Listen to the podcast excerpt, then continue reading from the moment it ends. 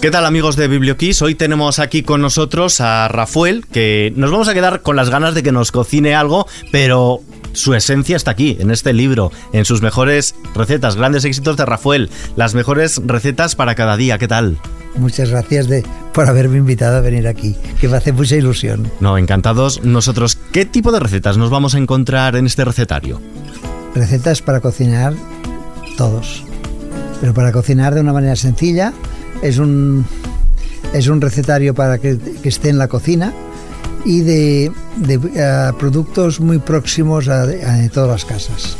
Vamos a ir poquito a poco porque además son recetas por lo general fáciles, asequibles para cualquier persona, incluso que se esté iniciando en la cocina. Sí, sí, es que es para enseñar a, cocinar. De la misma manera que he aprendido yo, pues aprender, aprender a cocinar con cuatro bases y cuatro, y cuatro productos. Es cocina fácil. ¿Qué son los indispensables que tenemos que tener en una cocina? Esos cuatro o cinco ingredientes que no deben faltar en la, en la nevera, en la despensa, para podernos iniciar y poder cocinar las recetas de tu libro. Apunta. Anoto.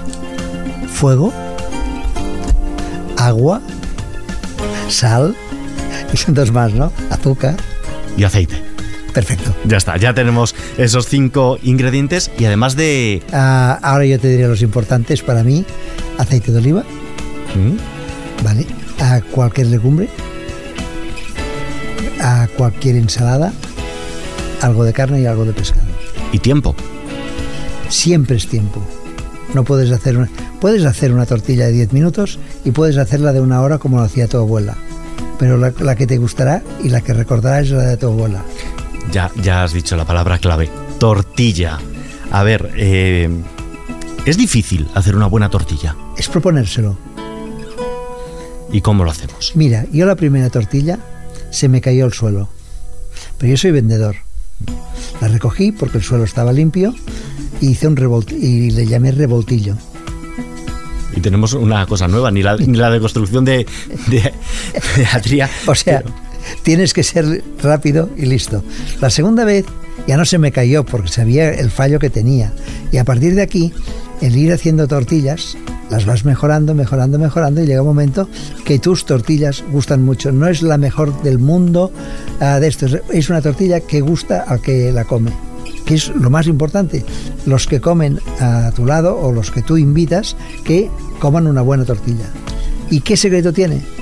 Bueno, pues es una patata, una patata Mona Lisa que tenemos en, todo, en todas las verdulerías, aceite de oliva, una cebolla, yo le pongo cebolla, y un pochado con aceite de oliva de casi 45-50 minutos. ¿Qué es un pochado? Pochado es sacar el agua de la patata y la cebolla. Ah, esto se queda en un poro. ¿Vale? Una vez han pasado los 45 minutos, queda una patata doradita, pero muy porosa. Ahora este poro, una vez escurrido de aceite, este poro lo vamos a llenar con un buen huevo. ¿Vale? Entonces, si tú vas llenando con un buen huevo, no un huevo de aquellos pálidos de supermercado. un huevo de, gallinas felices, como se dice. Más que felices, gallinas de discoteca. Que, escuchen Kiss FM, por supuesto. Claro, claro. Es que si no, no se puede. Ah, es que Entonces, ah, llenamos el poro de un buen huevo, añadimos, yo siempre añado, si son tres patatas, pongo tres huevos y, tres, ah, y dos yemas más. La yema es la principal salsa de la cocina. Es el truco de Rafael hay que anotar una yema extra o dos yemas extra cada tres huevos. Sí. Vale, perfecto. Eh, y entonces ir haciendo poco a poco. Siempre, siempre, nosotros dominando el fuego. No podemos ir detrás de la tortilla. ¿Y cómo se consigue? Pues el fuego más bajo. O sea, sartén sin rayar. La, las sartenes las hemos de cuidar, sea de la marca que sea. Lo único que pido que se pide es que tengan la marca de la Comunidad Económica Europea porque cumple con todos los requisitos de los uh, antiadherentes. Es importante ver esto, de esto. Dentro de las marcas que sabemos y nacionales, que tenemos muy buenas marcas, es cuidarla bien. ¿Qué quiere decir cuidarla bien? Que cuando la tenemos caliente no le echemos agua fría. ¿Verdad que no enfriamos el coche con una manguera? No. Pues La, Dejamos a temperar antes de sí, los cacharros de cocina ya no son cacharros, ahora son herramientas de cocina que eh, tienen un precio elevado. Y si lo, uh, no lo cuidamos, se rompe como todo. Eh, nunca picar cubierto con sartén, espátulas. Entonces tenemos la garantía que si cuidamos bien, no se enganchará la, la tortilla. Y el consejo este que nos daba nuestra madre, nuestra abuela, de una tortilla, uno, una sartén para la tortilla y para Sí. nada más. Esta, esta es la que vale. Y esta sartén guardada en un sitio que no alcancen. ¿Vale? Porque Nada veces- de apilar sartenes una No, sobre no, no. otra. a mí Llegaban mis hijas y cogían la primera sartén, cogían el primer cubierto y yo voy con cuidado. Pues las sartenes no- de las tortillas no las encontraron nunca. Iba a decir una cosa que no, no podemos decir, luego lo decimos fuera de antena. ¿Se puede hacer tortilla de todo? Eh, La tortilla es, es una comida de aprovechamiento. Tortilla de judías, tortilla de berenjena, tortilla de calabacín. Esto, yo esto lo he vivido en casa porque eran restos de, de- de cosas que quedaban. Éramos nueve hermanos y había que hacer cantidad. Entonces, ah, la de judías, la de judías es buenísima. Si te han sobrado unas judías, hacerte de una tortillita al día siguiente es, es un plato sensacional. Hay algunas cosas que pegan más y otras menos. ¿Cuál sería una línea roja, por ejemplo? Una línea roja, hombre, ponerle algo- algo muy líquido. Pero yo he hecho la tortilla, una tortilla de patatas bravas y sensacional. ¿Vale? He hecho una tortilla, ayer hice una tortilla de. de. ah, de chistorra. Una pasada. Se, os está haciendo la boca agua y con esos, días, con estos días ya de fresquito que van entrando, la tortilla de chorizo, la tortilla de, de cualquier producto, cualquier producto de butifarra, morcilla negra, morci- ah, con butifarra blanca, con pimienta. Es que, es que tienes cientos, la de cruzán, la de patata chips, que son dos tortillas que ah, requieren muy poco espacio de tiempo para poderla hacer, porque no tienes el pochado de la patata. Claro. Pero esto que hemos visto también en, en redes sociales, a gente que hace esta tortilla de patata con las patatas de bolsa de distintos sabores. Sí, yo lo he hecho. ¿Sí? ¿Y qué tal? Mira, yo solo hago con una, que es una patata de Córdoba, que está hecha y frita con aceite de oliva. El 50% de esta producción marcha toda a Estados Unidos, porque la consideran una de las mejores patatas del mundo. Ya te digo, está hecha en Córdoba. Y con esta haces una patata que es sensacional. Una tortilla de patata sensacional. ¿A ¿Qué es lo que le pongo yo a estas tortillas? A una de, de patatas chips buenas, lo que le pongo sería un poco de jamón york y un queso arzúa. Porque están mu- muy poco cargados de, de sal y compensan eh, la poca sal que lleva la patata.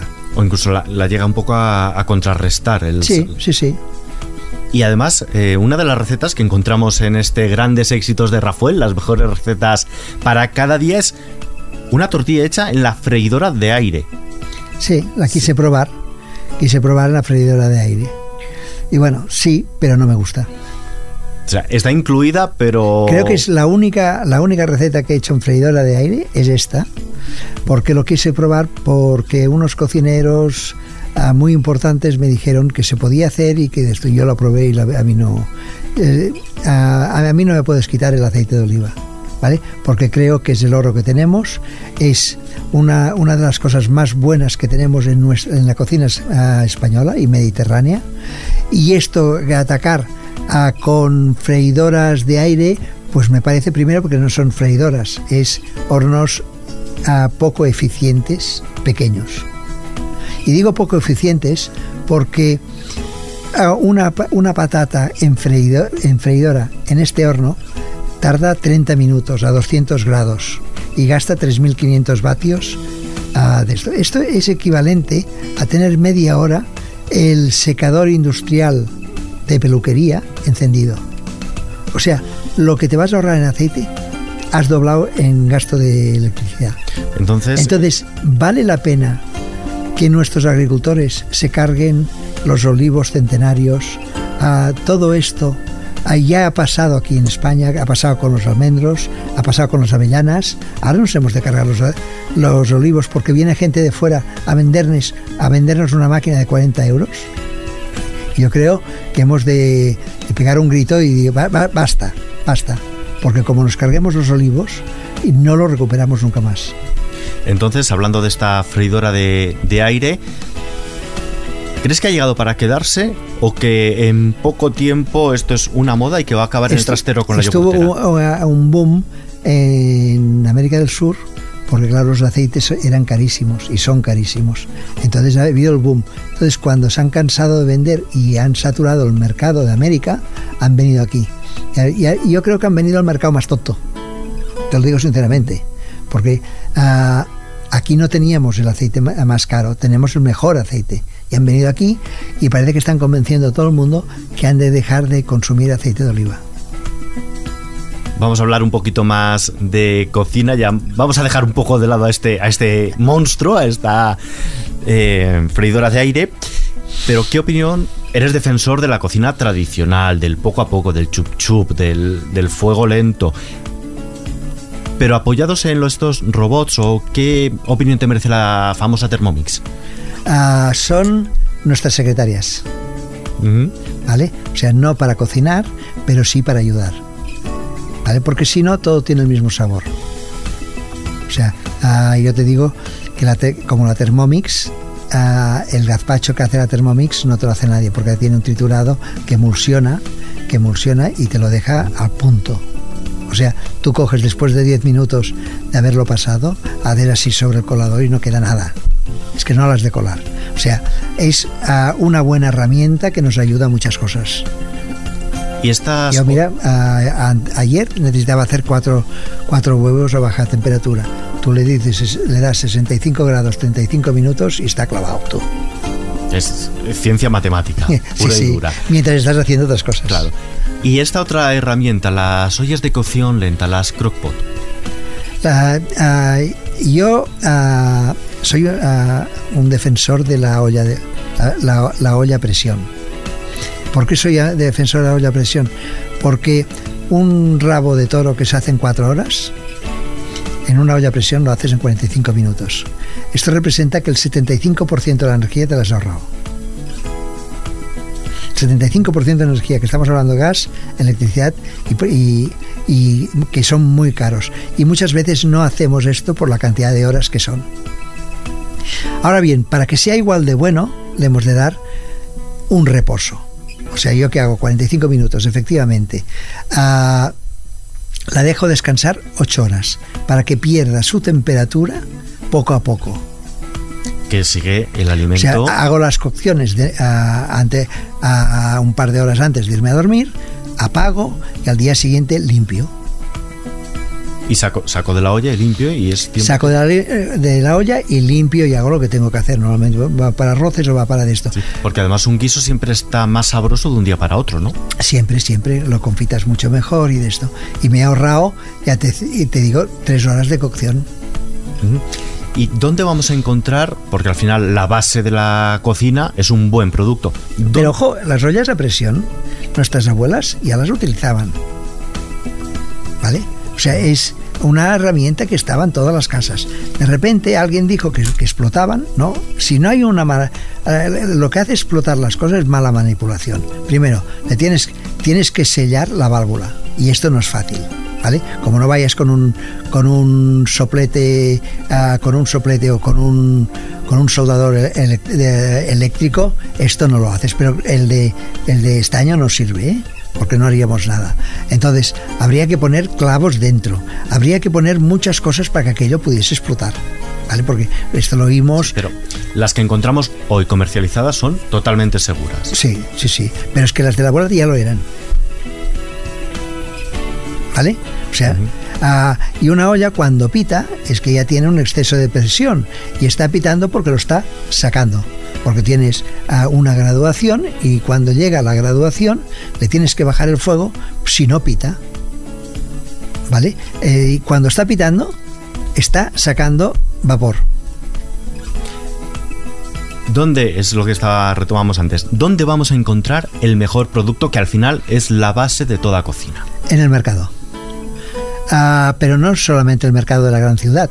Ah, creo que hay un mercado más bueno que el de la gran ciudad. Es el mercado de todos los pueblos, de los sábados. Que, todos los agricultores y ganaderos traen sus mejores productos para venderlos, recién arrancados de, eh, del campo y todo esto. Esto es inigualable. Y los mercados en las grandes ciudades, lo mismo. ¿Dónde se despierta una ciudad? En el mercado. Y entonces, donde está eh, es, allí. Luego nos empeñamos en ir el domingo por la tarde a comprar huevos y encontramos un chinito que nos vende unos huevos, ¿vale? Pero que no, a lo mejor no están ni en el sitio ni y, tenemos aún tenemos la manía de no, de no mirar caducidades y hemos de ir controlando y ser más exigentes en la compra. Y sobre todo fijarnos mucho en los sitios de frío, los sitios de esto. Yo cuando entras en un supermercado, que aquí en Madrid he visto que ya este año se han empezado a hacer denuncias, supermercados sin aire acondicionado, con temperaturas de más de 40 grados, había productos, las galletas andaban solas, el chocolate está totalmente quemado, ¿vale? Y los huevos ya no te digo, son todo pollitos. Y además, yendo al... Y creo que han, han, han cerrado unos cuantos aquí en la Comunidad de Madrid, ¿eh? Además, en el mercado al aire libre, el mercadillo de que hablábamos, vamos a encontrar otras dos grandes ventajas. El kilómetro cero, la proximidad, y además el producto de temporada. Siempre, siempre. Y preguntar más. Porque si hago una pregunta muchas veces, hago una pregunta, ¿qué diferencia encuentras del tomate de un euro con el de 16? Y nadie te lo sabe decir. ¿El tomate un euro qué es? Es un tomate que sirve para todo, pero fíjate que cuando coges este tomate para un sofrito tienes que sacarle la piel y las pepitas, ¿vale? Luego lo pones y tienes que rectificar de acidez, de sal o de azúcar. O sea, es que estás poniendo un enemigo dentro de tu sofrito. Entonces, eh, eh, ¿cuál es la diferencia del de 15? Pues el de 15 tan tranquilo que hasta eh, en el exterior ha madurado, ha madurado al sol y no tiene todos estos defectos que tiene el otro. Y además que tenga que ser feo, que no sea bonito. El feo de Tudela, el feo de Barbastro, el, feo de Cuenca, porque hay feos por todas partes, solo en tomates, pero qué buenos que son y cómo se disfrutan cuando tienes un buen aceite de oliva y un buen vinagre. ¿Y las conservas qué opinión te merecen? Hay de todo, hay de todo. Hay conservas buenísimas y conservas, pues bueno, yo me, que me fijo en las conservas. Primero que si han de estar conservadas en aceite, ha de ser siempre en aceite de oliva. ¿vale? Que esto me ofrece garantías. Y luego, bueno, a las otras depende, depende, hay que ir mirando. ¿Y los escabeches? El escabeche me encanta. El, yo creo que los domingos unos mejillones en escabeche entran, entran siempre con la cerveza helada. Hombre, eh, sobre todo con la cerveza helada. Además, yo te voy a preguntar a nivel personal, he estado ojeando el libro, veo que hay un pastel de queso, además sin huevo, sin horno, ¿Lo puedo meter un poquito al horno para gratinar y que esté un poco tostadito? Sí, claro. O sea, todo, todo tiene sus opciones, pero lo puedes hacer, claro que sí, para que esté más, eh, más fundidito. Pero yo te aconsejaría que dos o tres horas antes de comer lo pongas a temperatura ambiente. Sí, para que no esté... ¿Vale? No sea el golpe de calor, sino temperatura ambiente. Sí. Además, tu cocina también está muy comprometida con el medio ambiente, lo hemos estado corroborando en esta entrevista. Como cocinero, ¿cómo contribuyes? ¿Qué compromiso tienes a nivel personal con el medio ambiente? A ver, el medio ambiente es una cosa de todos, ¿comprendes? Entonces, hemos de intentar, yo miro siempre, siempre, siempre lo del medio ambiente, ahora me quieren sustituir el azúcar, me quieren sustituir, y bueno, ¿y la sustitución de dónde viene?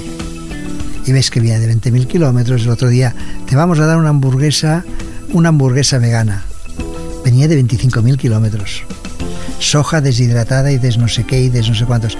Estamos diciendo de los ultraprocesados y luego cuando somos veganos no decimos nada de los ultraprocesados. Entonces, vayamos al tanto vayamos al tanto, que cada uno haga lo que le dé la gana. Pero yo lo que intento decir es que aquel 90% que no dice nada, y, estos, y este 10% que dice tanto, no, no sé, ah, hay que sacárselo un poquito de encima. ¿Y en la cocina qué trucos o consejos nos das para optimizar el consumo y el ahorro de energía? Mira, ahorro de energía. Y yo vivo solo y tengo un lavaplatos. Y entonces tengo dos opciones. Lavar cuando está lleno, cada dos días, o lavar cada día. ¿Qué es preferible? Cada dos días para arrancar la suciedad ah, cogida en los platos de, de, 24 horas, tengo que ponerlo a dos horas y media. Y de la otra manera, si lo hago cada día, lo tengo, ah, lo tengo que poner a, a 28 minutos. Pues aquí está, está clarísimo, 28 minutos. ¿Y qué, ¿Vale? ¿Y, qué es lo que hago? Yo todos los, los domingos pongo sal, ah, limpio filtros, tengo siempre impecable, ¿vale? Porque no, ah, si un día no limpia bien es culpa mía, no es culpa del lavaplatos. Es importante el mantenimiento del... Pero también se lo hago, también se lo hago a la secadora y también se lo hago a la lavadora. Y entonces un día llamé de los electrodomésticos, venga a hacer la revisión de todo. Y el, señor vino, dice, ¿qué, ¿revisión de qué? De, quiero que me lo mire todo, cómo está de filtros, cómo está de suciedad, que me gradúe si hay algo que graduar. Digo, esto está más bien cuidado que, que muchas empresas que tienen mantenimiento. Digo, pues, pues ya, ya quiero saber esto, ya está. ¿Y qué recetas de aprovechamiento son las que tenemos todos que conocer para poner fin y evitar el desperdicio alimenticio? Comprarlo justo. ¿Vale? Y comprarlo justo y, aprovechar. O sea, realmente, realmente ah, es, muy normal que te quede media berenjena, medio calabacín, medio, ah, media cebolla y la vemos pasar los días, los días y al final se queda. Bueno, a mí cuando me preguntan cómo se hace un caldo de verduras, caldo de verduras siempre se hace con lo que queda en el cajón de la nevera. ¿Vale? yo recuerdo a mi madre que si la zanahoria se estropea enseguida, se pone con manchas, la pelaba, las lavaba y, y lo ponía a los caldos. Hacíamos caldos. Antes todo esto se hacía de una manera natural.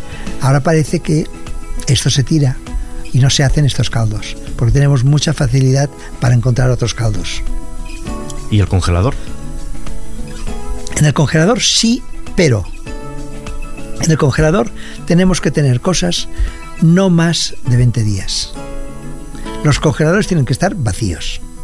Porque el que tienen en el congelador, que tienen a otras temperaturas, lo compramos, lo guardamos 10, 12 días y lo cocinamos. Si guardamos mucho más, ah, hay un efecto de cristalización y esta cristalización quema la comida. Entonces, los 18, 20 grados que tenemos en casa no serían suficientes. Tampoco tiene ningún sentido que tengamos 60 bajo cero. ¿Comprendes? Porque sí que conservaríamos, pero estaríamos gastando una energía inútil. Entonces, el truco es congelar para 20 días. Y ya por terminar, estamos en una radio musical, tengo que preguntarte por ello. ¿Qué banda sonora le pondrías a estos grandes éxitos de Rafael, las mejores recetas para cada día? Yo pondría, desde luego, a toda una serie, todo lo mismo de Armin Van Buren. Pues escuchándolo nos vamos a quedar y ojeando este recetario editado por Planeta Rafael. Muchísimas gracias por acompañarnos. Gracias a vosotros por invitarme a yo.